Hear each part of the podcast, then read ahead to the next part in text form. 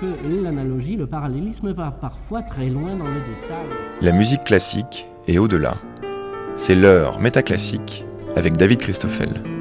Parmi toutes les guerres d'autorité qui ont scandé l'histoire de la musique, il y a cette anecdote de 1957 quand Maria Callas est invitée à l'Alliance française à Chicago pour donner un grand concert sous la direction de Karl Böhm.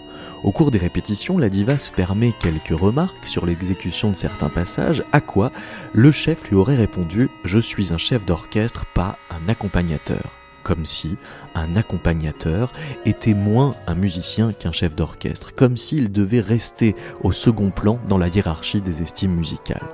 Pourtant, quand le trésor de la langue française définit le verbe accompagner, la notion de second plan n'apparaît pas du tout. Accompagner, pour le dictionnaire, c'est se déplacer avec un être animé. Et pour montrer ô combien cela peut être important, le dictionnaire stipule que généralement l'idée de déplacement est précisée par une indication de but, Accompagner peut alors revenir à honorer une personne, servir de protecteur ou de guide, servir de compagnon ou encore rendre les hommages funèbres à un défunt. Bref, accompagner est toujours très important.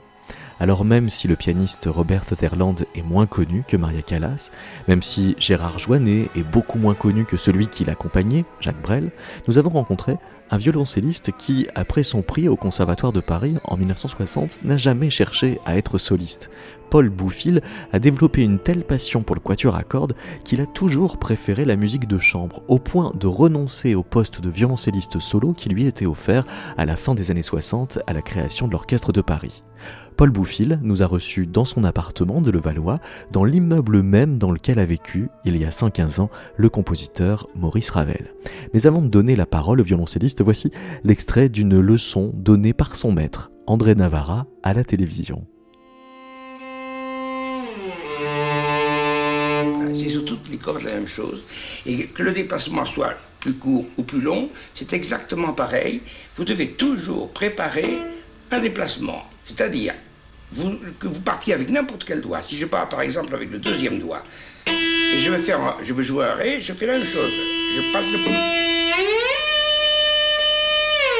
Même si je veux jouer l'octave.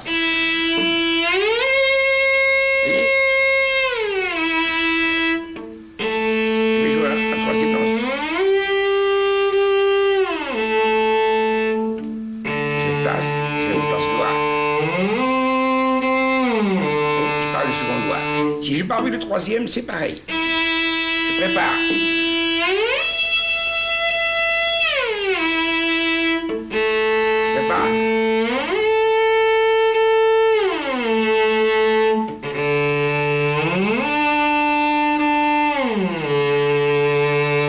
Et pour plus de sûreté, justesse, lorsque vous jouez un troisième doigt, il faut que le pouce soit toujours placé à l'octave. Par exemple, je fais et j'ai l'octave. Si je joue un, deuxième doigt, j'ai l'octave au Ré. En quelque sorte, mon pouce et tout se trouve toujours, lorsque je me déplace, à l'octave du troisième doigt, quel que soit le doigt que j'ai à jouer. Est-ce que vous pouvez me dire alors, Paul Bouffil, dans quel état, en 1960, était la classe de violoncelle du Conservatoire de Paris lorsque vous receviez euh, l'enseignement d'André Navarra et que vous avez passé votre, votre prix? Écoutez, euh, ceux qui avaient eu leur prix euh, étaient instrumentalement en bon état, par, la, par la force des choses. Mais c'était une classe très intéressante et très motivante. Et nous avions un professeur, euh, c'était avant 68 bien sûr, parce qu'après 68, il aura une autre attitude avec des élèves, il, aura, il a très mal supporté que les élèves se mettent en grève. Ça pour lui c'était une chose impensable. Donc euh, il était séduisant, euh, paternel, chaleureux, et parfois, euh, assez, il avait la dent dure, il disait les choses réellement. Voilà. C'était un homme de sa génération ou il était euh, aussi. Euh, il, avait des, particularités qui le faisaient non, sortir? Oui. Non, c'était un homme de sa génération. Euh, il portait cravate et costume, il s'habillait à Londres ses et, ses chaussures en Italie. Il était toujours parfaitement habillé d'une élégance très soignée, un peu vieille, vieille France, un peu old-fashioned, un peu... Très, très bien mis, comme on disait sans doute à l'époque. Voilà, mais tous les professeurs que nous appelions maîtres, la majorité était, était bien habillés. Euh, Alors, ils portaient un parfum particulier. les filles de la classe ont beaucoup cherché l'origine, le nom de ce parfum. Et quand euh, ils prenaient par exemple un instrument, pour, pour donner un exemple, j'entrais dans ma chambre et je retrouvais L'odeur de Navarra sur le violoncelle. Voilà.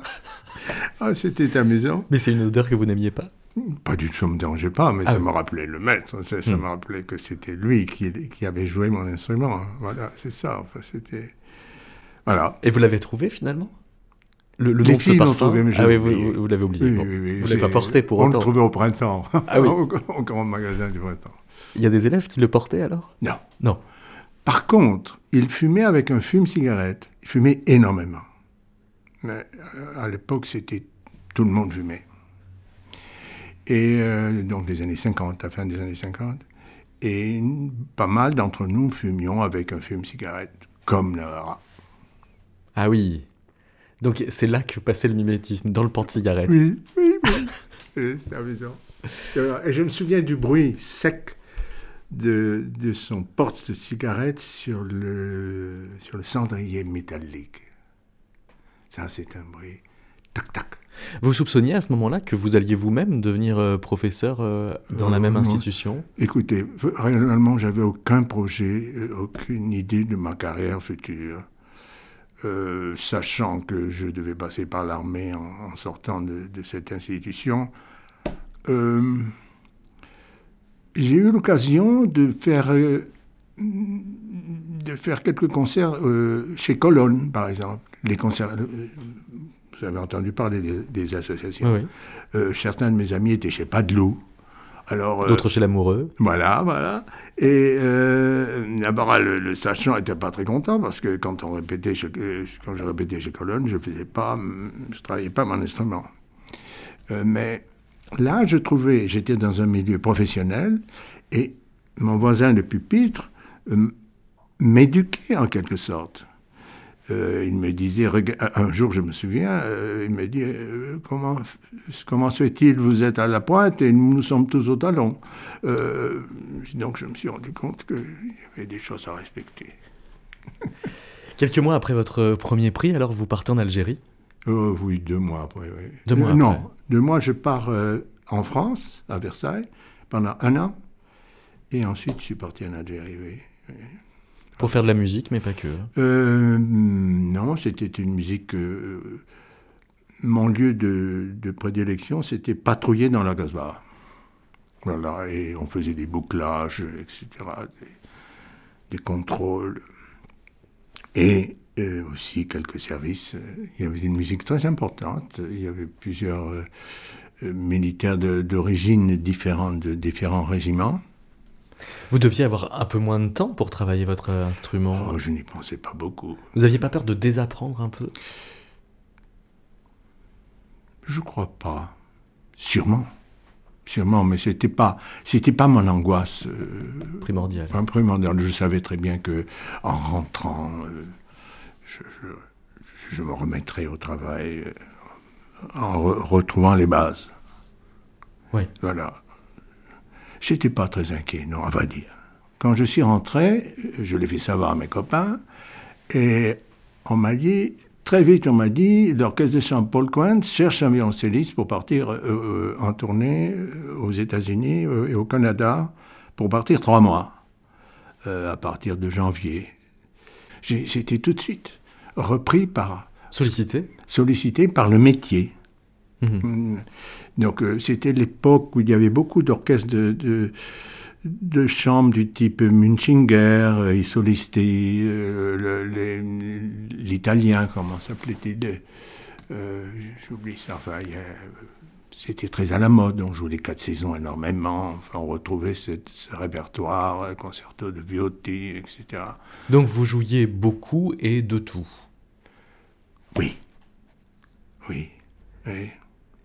Mais je ne vous ai pas parlé de ma passion que j'ai découverte quand j'étais au conservatoire de Toulouse, d'où je suis issu. Euh, c'était le quatuor à cordes moi et ça restera ma passion toute ma vie.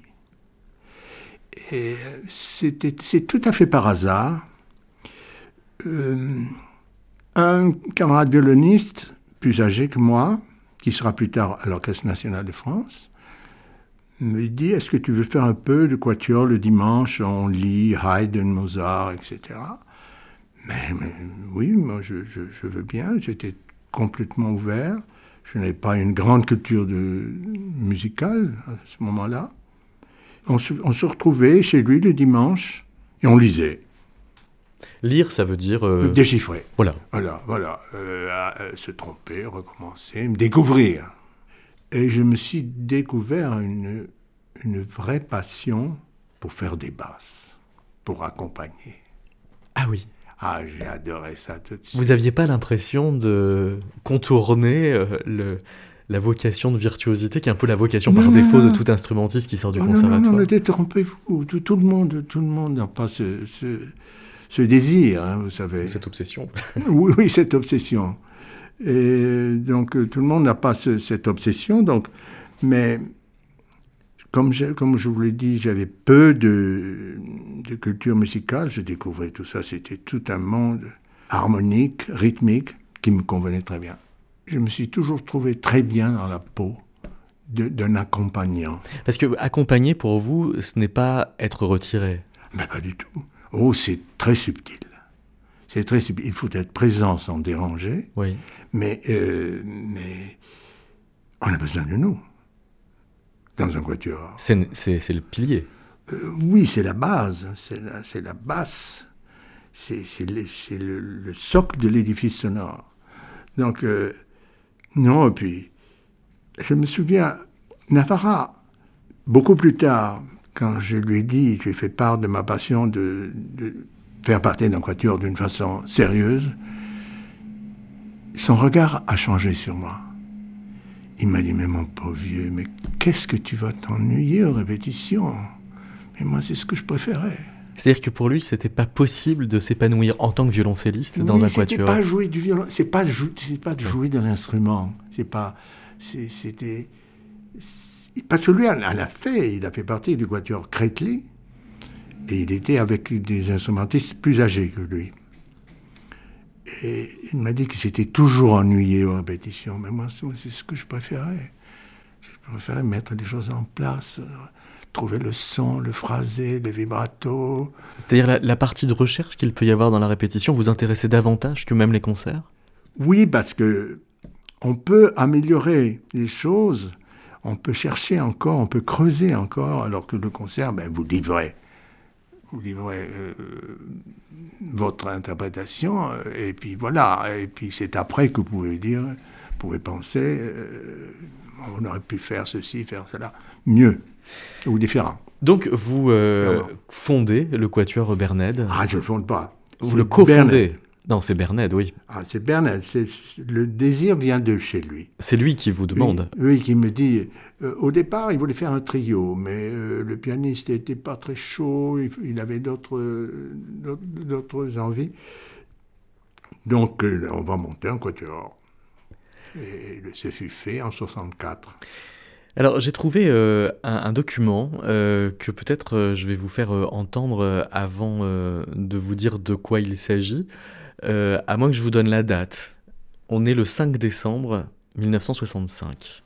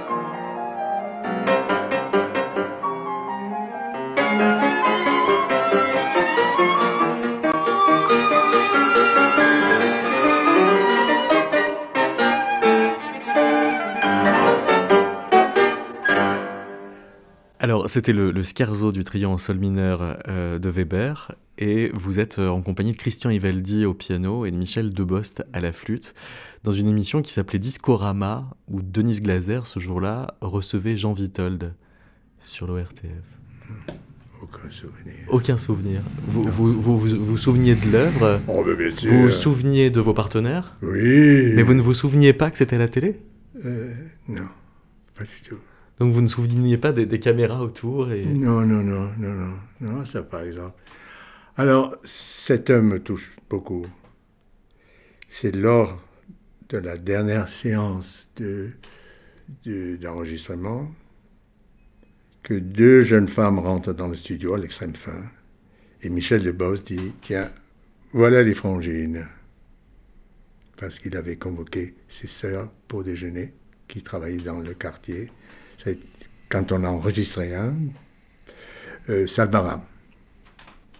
Et j'ai épousé une des deux. C'est vrai Ouais. Ah oui, donc en fait c'est devenu votre beau-frère, Michel Debost. Exactement. D'accord. Donc euh, Anne Bouffil s'appelait Anne de Bost. Exactement. C'était ce jour-là? Euh, non, le- le- le- nous avons enregistré au printemps. Ah oui, quelques mois avant la diffusion à la Oui, télé. Mais au printemps 65, on a eu le prix de l'Académie Charles Cros. Nous sommes rencontrés au printemps et nous sommes mariés en octobre. Cette année-là, donc. Cette année-là, voilà. Donc oui, c'est lié à cette œuvre, du coup. Ah, complètement. Vous ne pouviez pas me faire plaisir et m'émouvoir.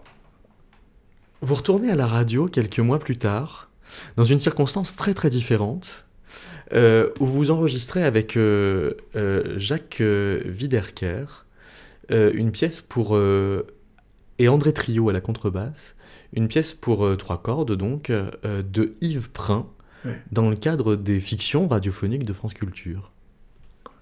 Aucun souvenir. Alors, je vous ai retrouvé un, un extrait, je ne sais pas si vous allez reconnaître cette voix. Je ne me suis jamais fait d'illusions sur la manière dont les gens écoutent, même quand ils sont très attentifs, et combien se donne la peine de l'être? Oh, oh, je n'ai qu'à me rappeler ma jeunesse. J'avais tout le temps de la joie plein le cœur. Lorsque quelqu'un y versait une histoire affreuse, vous imaginez le mélange. Et la joie surnageait toujours. Forcément, elle était moi, tandis que l'histoire n'était pas à moi. Est-ce que cette voix vous dit quelque chose? Tout de suite, j'avais pensé à Sartre, mais c'est pas lui. Non, c'est une euh, voix de femme en C'est fait. une voix de femme, une fumeuse, vraisemblablement. Oui. C'est une euh, comédienne euh, qui dit un texte de Claude Aveline qui s'intitule L'entretien. Il, s'agit de Françoise Rosé. Ah oui, c'est un nom, oui.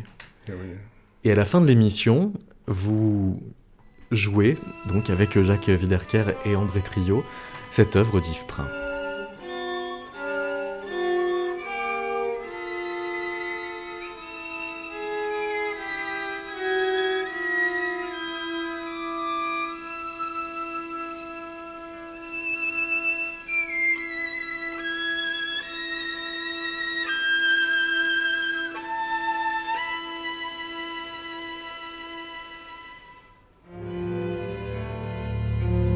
C'était L'entretien par Claude Aveline avec Madame Françoise Roset. Musique originale d'Yves Brun, interprétée sous la direction de l'auteur par messieurs Georges Goua et Jean-Claude Drey, violon, Paul Bouffil et Jacques Wiederker, violoncelle, et André Trillon, contrebasse. Réalisation René Jantet. Chef opérateur du son Jean Jusforgue. Collaboration technique Yann Parentoen. Assistante Odile de Pontual.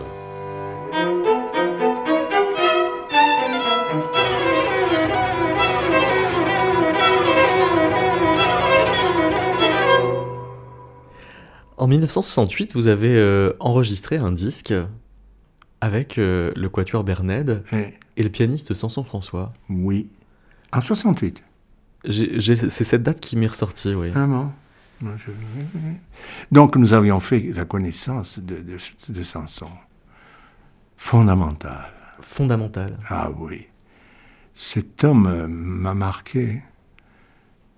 D'abord l'artiste, d'une, politesse délicieuse. euh, d'un d'un contact si simple. Alors, euh, on, admirait Sanson François, on, l'accompagnait dans des orchestres.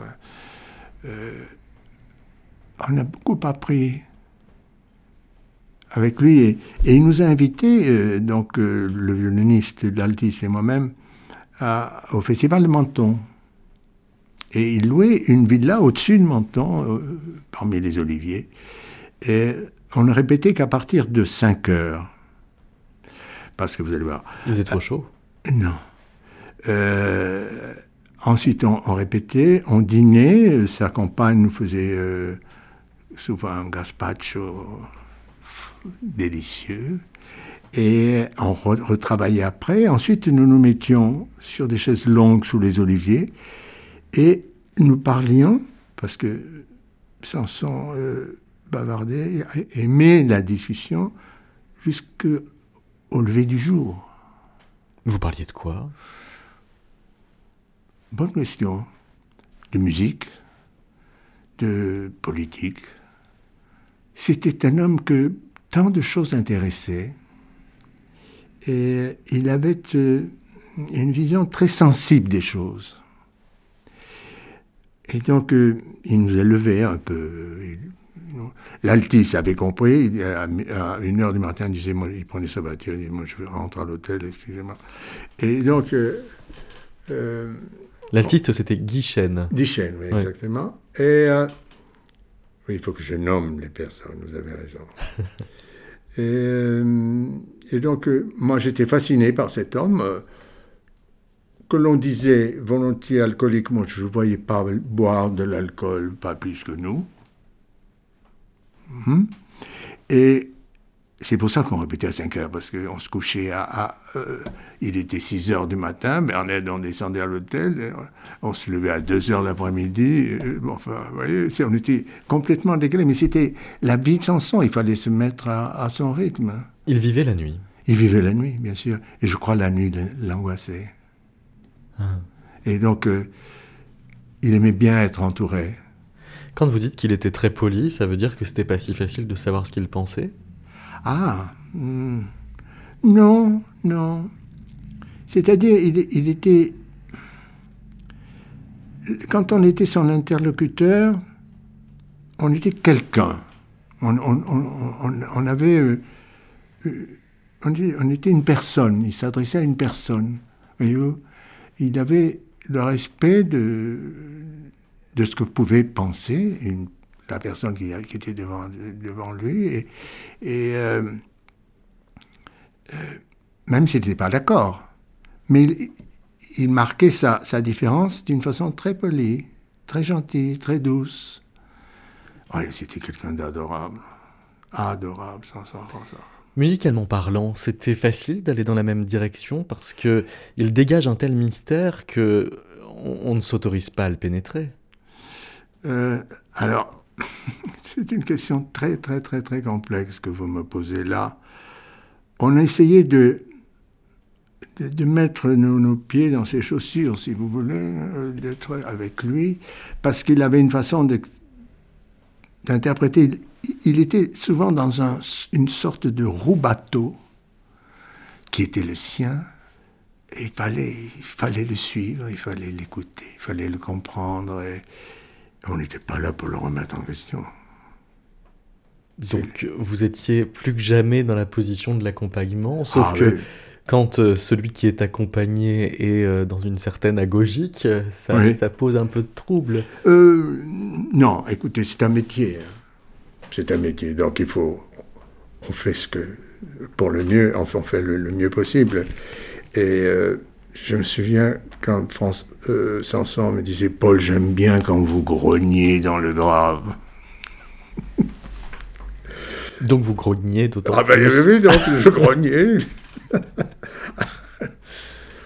Alors voilà un extrait du, de l'adagio du premier quatuor pour piano et cordes de Forêt. Vous écoutez Métaclassique, une émission de David Christoffel.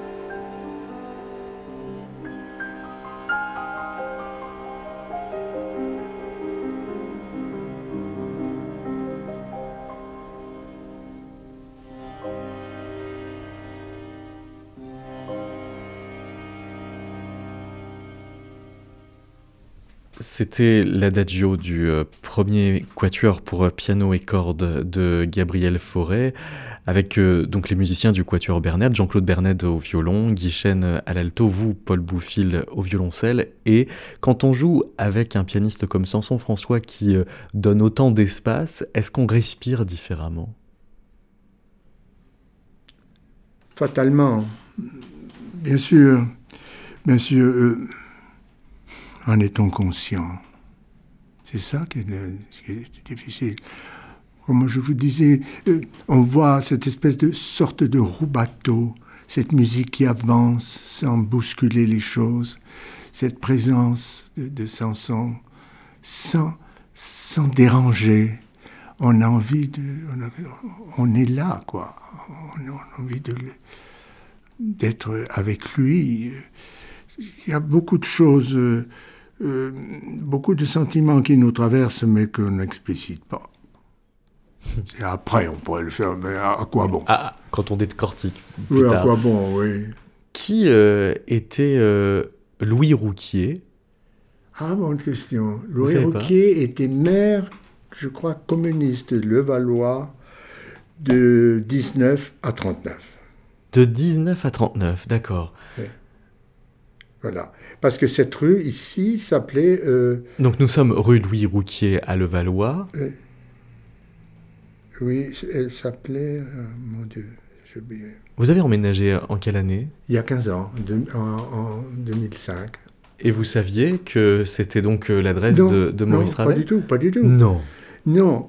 Pourquoi sommes-nous venus, ma femme et moi, ici à Levallois? Parce que nos enfants avaient quitté la maison. Euh, nous habitions le 15e, nous avions de l'espace et, nous avions une fille qui habitait là et qui avait des enfants petits qui habitent euh, rue Rivet. Et euh,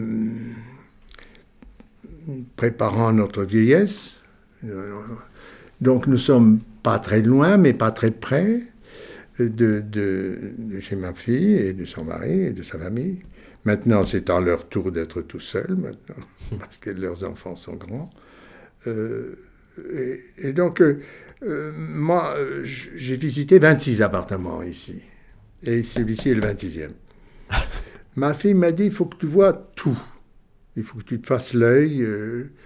Ma femme m'a abandonné après le cinquième. Elle m'a dit, tu te débrouilles.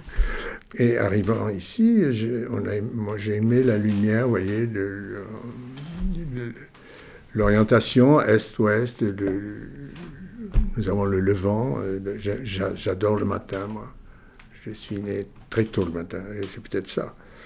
Et, euh, et, lors de la première réunion des, des copropriétaires, euh, on m'a demandé ma profession. J'ai dit, je suis musicien. Ah, ben, voilà, les Ravel habitaient ici au troisième. Cette expression m'est restée, les Ravel. C'est-à-dire le père, la mère, et, Édouard. Et, Édouard, donc le frère. Le frère, oui. Euh, et, Ravel était ici de 1904 à 1908, comme le dit. Il y a une plaque là. Il y a une plaque qui est toute récente. vous, avez même participé euh, à, ben son dépôt. Oui. Euh, il a composé donc l'heure espagnole ici. Oui, oui et Gaspard de la nuit. Et Gaspard de la nuit, c'est écrit sur la plaque. Oui, et ce qui n'est pas dit, je crois, c'est le quintet avec harpe qu'il a composé ici, ici, c'est-à-dire deux étages en dessous de là où nous, au troisième enregistrons. gauche en sortant de l'ascenseur.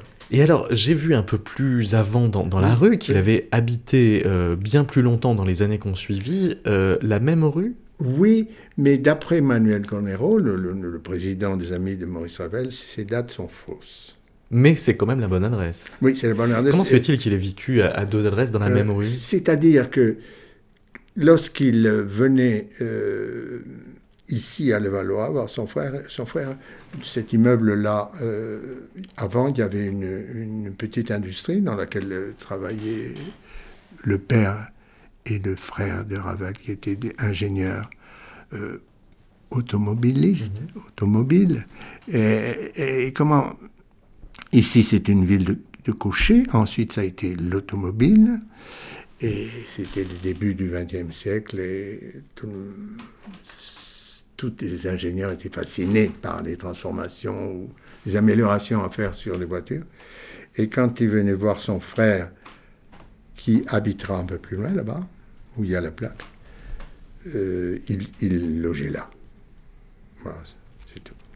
Oui, il ne faisait que euh, des, des visites. Des euh, visites, cette- Vous avez joué l'un des, on peut pas dire ennemi, mais peut-être rival, puisqu'il n'a pas toujours été tendre avec lui, de, de Ravel, qui est Édouard Lalo.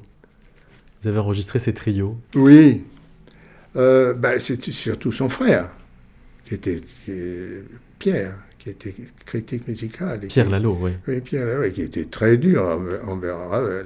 Oui, Oui, c'est vrai.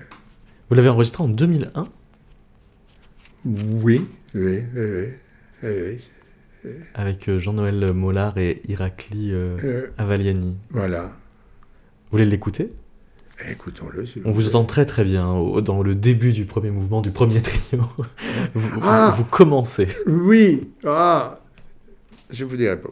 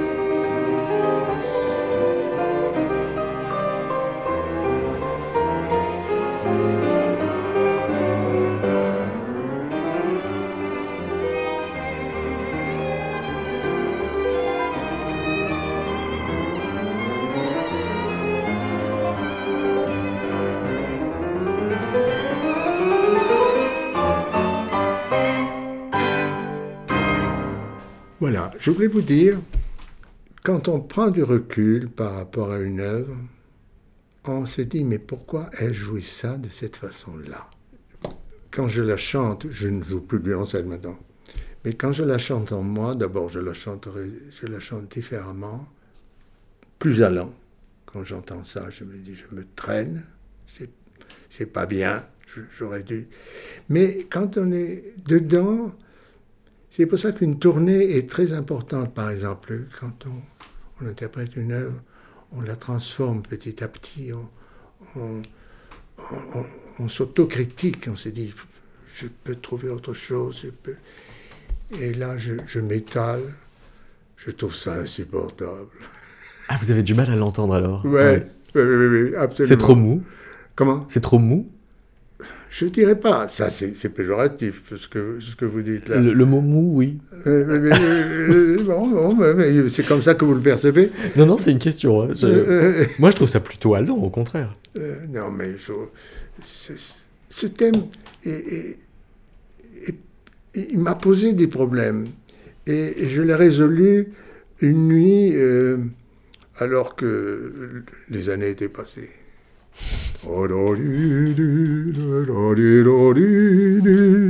Parce que là, c'est vous qui avez la main. Hein. Oui, oui, bien sûr. Je le, je le ferai différemment maintenant. Trop tard. Ça peut arriver qu'on n'aime pas ce qui est écrit Oui. Mais c'est notre métier. Et il faut bien le faire. Mais on l'oublie vite. il y a des œuvres. C'est un mauvais moment à passer. Oui, mais écoutez, euh, les, personnes euh, s'imaginent que euh, nous sommes tout le temps dans la passion et dans l'éblouissement. Euh, nous sommes parfois dans l'ennui. Mais c'est un métier. C'est le côté métier. On est rétribué pour ça. Proportionnellement, c'est arrivé beaucoup? Non, je pense pas. Mais il y a, lorsque j'étais à l'orchestre, les premières secondes avec un chef inconnu, on, savait vite euh, si ça allait être bien ou, si c'était une série qui allait être ennuyeuse. Bon, comme je dis, c'est notre métier. Si le chef n'est pas bon, il faut, faut qu'on soit meilleur que lui. Concernant la création de l'Orchestre de Paris. Oui, c'était en 68. Ah oui, en 68. Avec Munch. Oui. Et euh, j'étais à l'orchestre de la Société des conservatoires. J'étais dans le pupitre. D'accord, donc c'était justement euh, la Société des concerts du conservatoire qui, devait qui allait devenir l'Orchestre de Paris. Voilà, qui allait devenir l'Orchestre de Paris. Et euh, on appelait ça à ce moment-là l'orchestre de prestige. Mais certains utilisaient ce terme avec un certain humour, surtout les musiciens de l'opéra. Les musiciens de l'opéra n'ont pas cru un seul instant à, la durabilité de cet orchestre. De l'orchestre de Paris Oui, ah très étonnant. Très étonnant parce que, je ne sais pas, il, se gossait, il dit mais ça ne marchera jamais. Mais parce que c'était un orchestre rival Oui, qui allait devenir, évidemment. Et vous, ça ça euh, vous intéressait pas? Alors, je vais vous raconter le cheminement. J'étais, j'avais déjà une... goûté au quatuor, sérieusement. Bah depuis 3-4 ans, facile. Voilà. Et, euh, mais j'étais dans le pupitre de la société et c'était au festival d'Aix-en-Provence, euh, je me souviens, c'était à la poste, le chef, le, le, personnel de la société m'aborde et me dit il va y avoir des, des auditions à la rentrée. Euh, euh, on compte sur toi pour que tu te présentes. Bon, j'ai dit, je me présenterai. Et effectivement, je me suis présenté. Euh, il y avait des auditions. On a auditionné beaucoup de gens devant Munch, et puis euh, Georges Tessier qui était là, et d'autres personnalités. Et une indiscrétion d'un assistant de Munch qui s'appelait Jacquilla, un chef d'orchestre, m'a dit Tu sais, tu es pris. Hein. Bref, c'était fait. C'était fait. Et euh, après en avoir parlé avec ma femme, qui était extraordinaire, qui m'a laissé euh, papillonner comme ça, à droite à gauche, euh, nous avions, en 68, nous avions des jumelles déjà qui étaient nées. notre fils est né en, en 70. J'ai dit, écoute, j'ai pas envie de faire l'orchestre, j'ai envie de rester dans le quatuor, parce que si je rentre dans l'orchestre, il faudra que j'abandonne le quatuor. Il vous est arrivé de jouer à deux Par exemple, euh, une sonate euh, pour violoncelle et piano d'Onegger, qui donne une euh, partie très belle donc au violoncelle. Oui, oui, oui. Ah, je vois, c'est... Avec Bernard Ringesen. Myriam Soumaniac. C'était absolument Myriam Soumaniac qui vous donnait la parole. Paul Bouffil, cette sonate est en trois mouvements. Euh, et nous avons trouvé ensemble que le ton est assez différent entre les deux premiers mouvements et le dernier. Oui, c'est exact. Il y a une cassure un peu dans cette œuvre qui est en trois mouvements, où les deux premiers sont très lyriques et très mélodiques, et utilisent beaucoup ce que les violoncellistes, en tout cas dans le début de chaque mouvement, utilisent le grave. les violoncellistes, nous aimons beaucoup euh, cette tessiture-là. Oui, le, côté chantant, le beau chant du violoncelle. C'est vrai. Et ça, évidemment, euh, Honegger, là, en, en Il utilisé.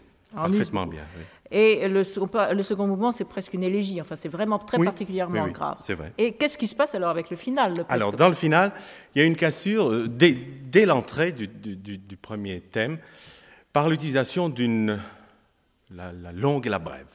Ça, tout de suite, on sent qu'il y a euh, quelque chose de nouveau, qu'il va se passer quelque chose d'autre. Vous reconnaissez pas votre voix, Paul Bouffier? Non. Même pas votre ton? Euh, Je vais voir le trac. Ah oui. Plus de parler que de jouer Oui. Le, le parler viendra plus tard. L'aisance, je vous parais pas trop. Non, ça va. je suis assez j'ai fait du théâtre après. Après euh, Quand je suis venu, devenu retraité. C'est important de donner la parole aux interprètes à la radio? Oui, et je trouve que les, les jeunes de, notre de, de, cette génération actuelle sont particulièrement bien brillants. Beaucoup. Lorsque j'écoute certains pianistes, parlent de leur, euh, des œuvres, ils parlent de leur, leur piano. et ils en parlent savamment. Nous, nous n'étions pas, nous, euh, n'étions pas euh, habitués à, à nous, comment dirais-je, à nous justifier, hmm. si je peux employer cette expression. Nos maîtres non plus étaient peu interviewés dans l'époque. Le seul, c'était Tortelier. Le seul qui. le euh, seul qui, qui, s'exprimait. Euh, oui, était interviewé. Volontiers. Et puis il s'exprimait volontiers. Et il aimait ça. Ah, il aimait ça. Et, le seul qui est même organisé un cours hors les murs du conservatoire, avec, euh, sur les sonates de Beethoven, avec un, piano, un pianiste italien qui s'appelle Lorenzi.